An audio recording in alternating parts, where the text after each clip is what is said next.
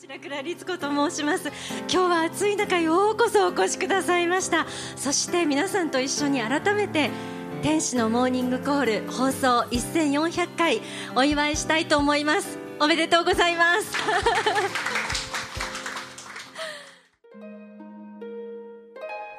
えー、仏法真理をこうしたラジオというメディアでお届けできること、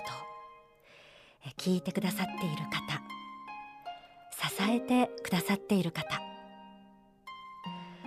そうした方々がたくさんいらっしゃることすべてのことにありがとうございます。天使のモーニングコールはこの1400回の放送を記念して先週7月20日金曜東京銀座にあるハッピーサイエンス銀座銀座ブックカフェで公開録音を行いました。トークゲストは幸福の科学で経典書籍の編集を担当している足久保花代さんです。トークのテーマはやる気。モチベーションを高める黄金ルールと題して行われました、えー、あなたのやる気を失った瞬間の話とかえー、やる気を出すためにしていることなども伺いました。ご協力ありがとうございました。このから方からいこう。ラジオネーム元ヤンさん。ちょっとまとめさせていただいたのを読んでます。デートに誘われて期待をしたのに何度も約束を引き延ばされただただ時間だけ過ぎていく時。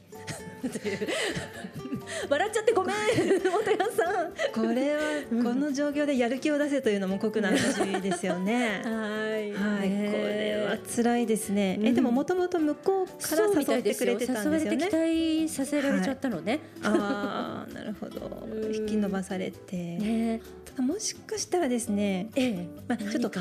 いくつかの可能性を探りたいんですけれども。一つは相手の女性がこう元谷さんのこう気を引きたいがためにあえてちょっとこう引き伸ばしてるパターンもあるかもしれないんですけれどもはい駆け引き的な。パターン、はい、うん、あるいはですねこの最初にデートに誘われたと思った時点でもしかしたら認識にすれ違いがあったとか とか？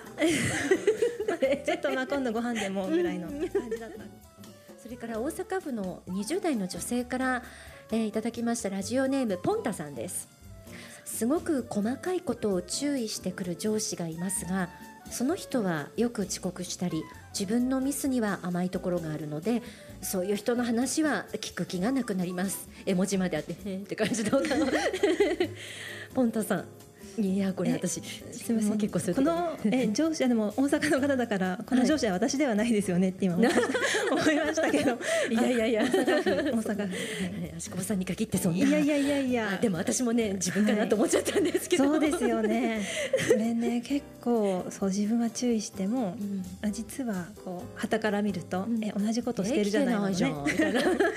ありますよね。本当すみませんいや本当すいませんとしか二人から出てこないけど。足久保さんそんなことことないと思いますが、ね、上司に立つと、こうやっぱりその立場なりのねそうですね。こう気づくところと、言わなきゃいけないことってありますからね。はい。ね。でも今、ポンタさん20代。20代。女性、はい、ということなのででもしかしたらですねポンタさんも30代40代になって来られると、こうその年齢の女性のこう体力のきつさとか いろいろ理解できてきてあ あの上司も頑張ってたのかなって思ってくれる時が来るかもしれません。なるほど。私がそうでした。はい。はい、やっぱりそんな立場に立たないとねわからないことってありますよね。そうお姉さん的なこれからちょっとこうやる気を出すための話に入っていきますけれども、えー、引き続き今度はやる気を出すために皆さん何してますかっていう、うん、えー、そういうメッセージも事前に募集しましたのでご紹介したいと思います。曲も変わって だんだんこう上向きになっていく 番組的に、えー、こちらは岡山県の加納さん。この方天使のモーニングコールで本当にいつもメッセージを丁寧に聞いて丁寧に書いてくださる方なんですけれども、はい、1400回の放送おめでとうございます。からいただきました。ありがとうございます。やる気ではなく元気の元のスイッチならば昆虫や鳥花音楽などに触れることでいつでもオンになりますいただきました。今でも触れるものの幅がすごい広い感じが昆虫鳥、えー、花音楽。うん。花あでも触れるっていうのはあれですか、ね、手を触れるだけなくて見たり写真を見たりとかもあるんですかね、ね、感性は何か刺激されるもの、自然他に横浜市の、えー、女性の方です。あこれ参加されてる方みたいです。ありがとうございます。どなただろう？王さん。黒帯英語を黒帯英語というのはえー、大川総裁が英語のレッスンのために出されている、ね、はい、はい、はい、書籍ですね。こちらを黒帯英語を毎日少しずつ読むのを日課にしているのですが自分の苦手な分野はなかなか読み進めることができないこともあります。とにかく毎日ページを開くために黒帯英語の中表紙にニュースタープロダクションやアリプロダクションのタレントさんのサインを書いてもらったところを開きおお眺めながら彼らも頑張っているんだから私も頑張ろうと本文に取り組む日々です、うん、効果絶大です。とい。ただきました。どなたですか？ね、えー、ちょっと真似したい。かな？いやでも黒帯英語は本当に難しいので、まあ、こちらの何もやる気が出ない人へという本の中でもあるんですがこうやる気が出ない原因の一つにこうマンネリとか、はい、はい、単調な毎日でつまらなくなってしまうっていうのがあると思うんですけれども、そうしたことってありますか？いやもう平凡な、ま、毎日に埋没するっていうやつ。マンネリズムに陥るとよくあります。はい、本当ですか、うん、はい。まあ、編集の仕事もですねこうもうやっている作業自体は、結構地味といったら語弊があるんですが、うん、もうすごくこうコツコツと机に向かっているような仕事が多いので、こう本当に目的を見失ってしまうともう気持ちがめいてしまうこともありがちな仕事かなと思うんですよね。でやっぱりその何のためにやってるのかっていうのをこう時折思い出すことが大事かなと。はい、私の実は一番最初に幸福の科学の職員になって最初に配属された部署が総合本部の総務部というところでして、はい、で総合本部全体のこう備品の管理とか、備品の購入とかをしてたんですけれども、そこであの最初に先輩に言われたことが今でも心に残っていてで庶務というのは血液を流す仕事だからって言われたんですよ。で多分本当にこんなつまらない仕事って思ってしまう人もいるかもしれないんですが庶務がしっかりしていないともういろんな仕事がそこから滞っていくんだよっていうのを教えてもらって本当につまらない仕事ってないんじゃないかなってはその時思いました。はい、大事ですね。一つ一つの何でもないことに光を当てるっていうパターンですね。はい。はい、うん、あとあのやる気が出ないことでこう自分のこう気力のせいというか自分を責めてしまうことあるかもしれないんですが、うん、意外と体力が落ちてるとかただ疲れてるだけみたいなことありませんか？そう思います、ね、だから一晩ゆっくりちょっとゆっくり、ね、い、つもより2時間長く寝ただけで回復したりとか、またまあ日頃のもちろん体力づくりもなんですが。そうですね。あと、あのよくやる気ってこう、やる気に火をつけるって言うじゃないですか。ね、そういう表現しますね。そう。でまあ確かにそのイメージってそうだなと思っていて、であのまあどうしても自分であこちらの何もやる気が出ない人の中にも、はい、やる気っていうのは自分で努力してマッチをすらないと出てこないっていう話があるんですが、はい、まあ、それでもねどうしてもマッチする気力すら出てこないっていう時は、うん、私あのすでに火がついている人に火をもらいに行くっていうのが。元気な人と会うって大事ですよね。大事だと思います。うん、でその時に素直にその元気をいただく、はい、こう自分と比べてこう自己卑下するんじゃなくて、もう今日は素直にいただこうって思います。ね、素直にもらう大事ですね。はい、してありがとうと感謝する。そうですね。本当本当、はい。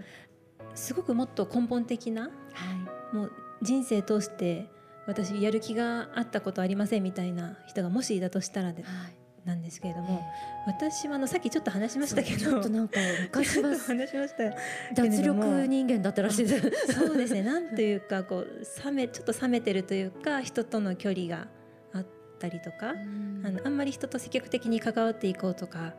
思ってなかったんですけれどもやっぱりこの幸福の科学の教えに出会って本当に人生観ガラッと変わっちゃったんですよ。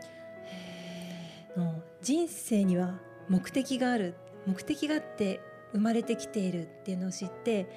あそうなんだと思ってなんかこの投げ込まれた人生の中でこうなんていう無難に、うん、過ぎていけばいいっていうんじゃなくて何か成し遂げようとしてそもそも生まれてきてるっていうのを知って、であこれはなんか積極的にこう生きていかないと損だなっていうのはすごく思ったんですよね。やっぱり人間今肉体でねこのように生きてますけれども魂が宿っていると私たちは考えているんですけれどもこう肉体が死んでも魂は死さずに永遠に生き続けてでこの世にはその魂を磨くために生まれてくるのでで例えばこうへこんでしまうというか傷つくような苦しいことがあったとしてもそれすら魂の磨きになるってこの最強の考え方じゃないですか。ですね。はい、最強の考え方です。なので、こうやる気がなくてこう人生を生きてしまうの本当にもったいないなと思っていてもう例えばディズニーランドに来たのに、うん、何のアトラクションにも乗らずに帰るみたいな人だと思うんですよ、それって。であの、やっぱりジェットコースターとか、ちょっと怖いけど、もう乗ってみたいじゃないですか。ね、修行の場とはいえやっぱり磨いてる中に、そうですね。アトラクションっていう意味があるって思うと楽しいかも。はい、そう思います。あ素敵足久保さんありがとうございます。足久保さんならではの言葉でね、さすがこういろいろな経典書籍を編集されている方だなって言葉運びが本当選びとか素敵だなと思いました。えー、本当に今、えー、くしくも2人でこう同意させていただいたところがその元気な人だったりこう誰か他の人、はい、仲間だったりあの元気な人とそれからそうですね意外に精神的なことばっかりにこううがちっちゃうけれども体力だよ？みたいなねところとか、はい、やっぱり肉体に宿ってる魂っていうところのならではの修行だなっていうふうに思いました。えー、ではですねえー、当日暑い中銀座までお越しくださった皆さん改めて本当にありがとうございました。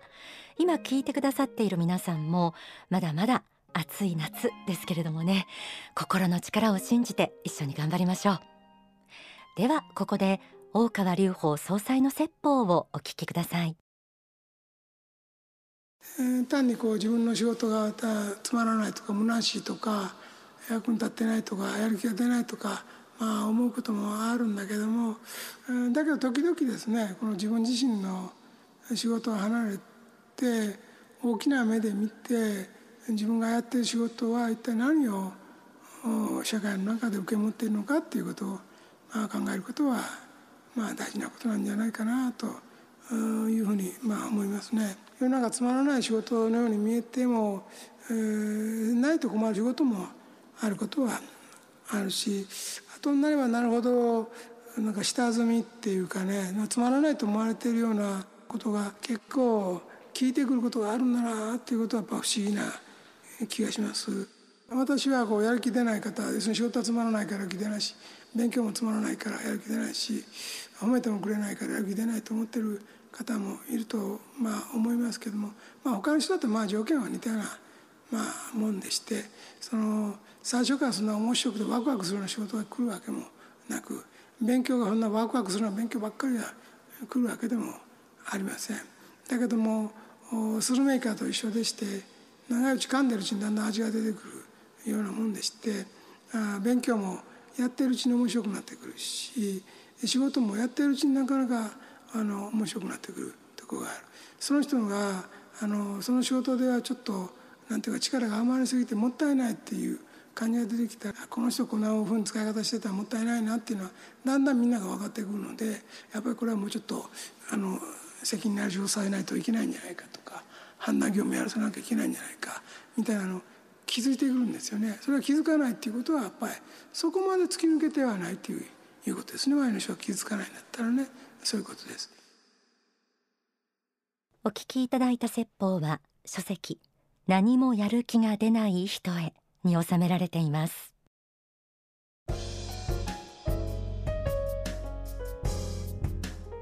放送1400回の天使のモーニングコール。この時間はオンダソファー。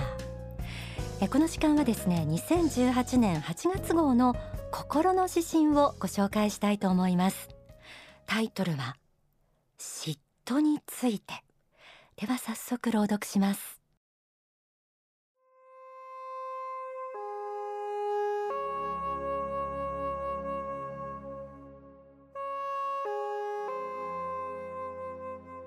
心の指針嫉妬について。若い頃には頭のいい人やお金持ちや家柄のいい人やスタイルのいい人そして美しい人に対して嫉妬の念を抑えるのはとても難しく感じた。頭では分かっているのに心では恵まれすぎている人たちに競争しても勝てない自分が惨めで自己憐憫に向かっていくのを止めることができなかった。ところがどうしたことだろう。自分の長所を伸ばすことに専念して少しずつ少しずつ実績を積み重ねていくと人の成功など気にならなくなっていった。お金は誠実に働けば入ってくるし実績が認められてくると人の評価も自然に集まってくる。人を育てることが喜びになってくると若い人たちへの嫉妬も感じなくなる。円熟というものはのびのびとして豊かでありがたいものだ。